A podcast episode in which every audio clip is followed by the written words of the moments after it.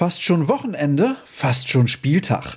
Unter diesem Motto steht die heutige Ausgabe von BVB Kompakt, in der es leider wenig erfreuliche Dinge zu vermelden gibt. Denn, oh Wunder, es gibt vor dem Kracher in München weitere Ausfälle zu verkraften. Aber was sage ich euch? Eine Neuigkeit ist das ja nicht mehr wirklich. Trotzdem begrüße ich euch herzlich zur neuen Folge. Ich bin Sascha Staat. Schön, dass ihr dabei seid.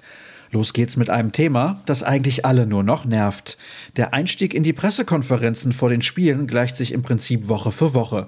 Marco Rose nimmt auf dem Podium Platz und rattert die Liste der Verletzten runter. Ärgerlich ist dabei nur, wenn es dann immer wieder neue Akteure trifft.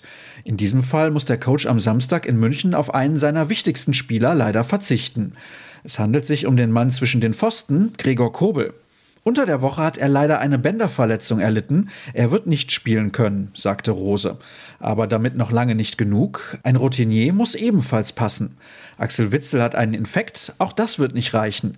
Ansonsten kommt leider niemand zurück, fügte der Trainer an, der auf zwei Schlüsselpositionen eine Alternative finden muss. Extrem bitter, denn der Rekordmeister könnte bei einem Sieg den Titelgewinn feiern und dabei wollen die Borussen ungerne zusehen. Wir wollen versuchen, das zu verhindern. Dafür brauchen wir eine Top-Leistung, das ist klar. Wir haben am letzten Samstag ein sehr gutes Spiel gemacht und haben viele Dinge, die wir sehen wollen, auf den Platz gebracht. Die brauchen wir in München noch mehr, um die Offensivpower zu verteidigen und selber gefährlich zu werden. Im Mittelpunkt wird auch das Duell der beiden Torjäger stehen.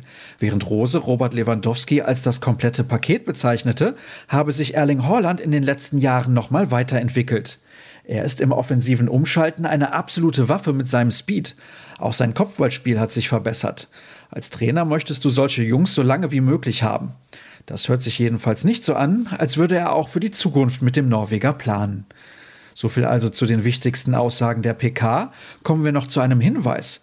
Der Vorverkauf für das nächste Heimspiel gegen den VfL Bochum am 30. April hat begonnen. Pro Mitglied können bis zu vier Karten erworben werden. Aber Achtung, die Nachfrage ist relativ groß, daher müsst ihr euch beeilen. Leichter wird es da schon beim Benefizkick gegen Dynamo Kiew am nächsten Dienstag. Der ukrainische Kriegsflüchtling Alain Ossi wird dabei übrigens in Schwarz-Gelb auflaufen. Und was passiert heute? Die Mannschaft bereitet sich im Abschlusstraining nochmal intensiv auf die Begegnung in München vor. Danach steht der Flug in den Süden an. Für uns berichtet davon Florian Gröger, aber das sollte keine Überraschung sein. Wie immer hat er seine Kamera im Gepäck. Und selbstverständlich liefern wir euch auch weitere Texte, vor allem in Hinblick auf das Spiel.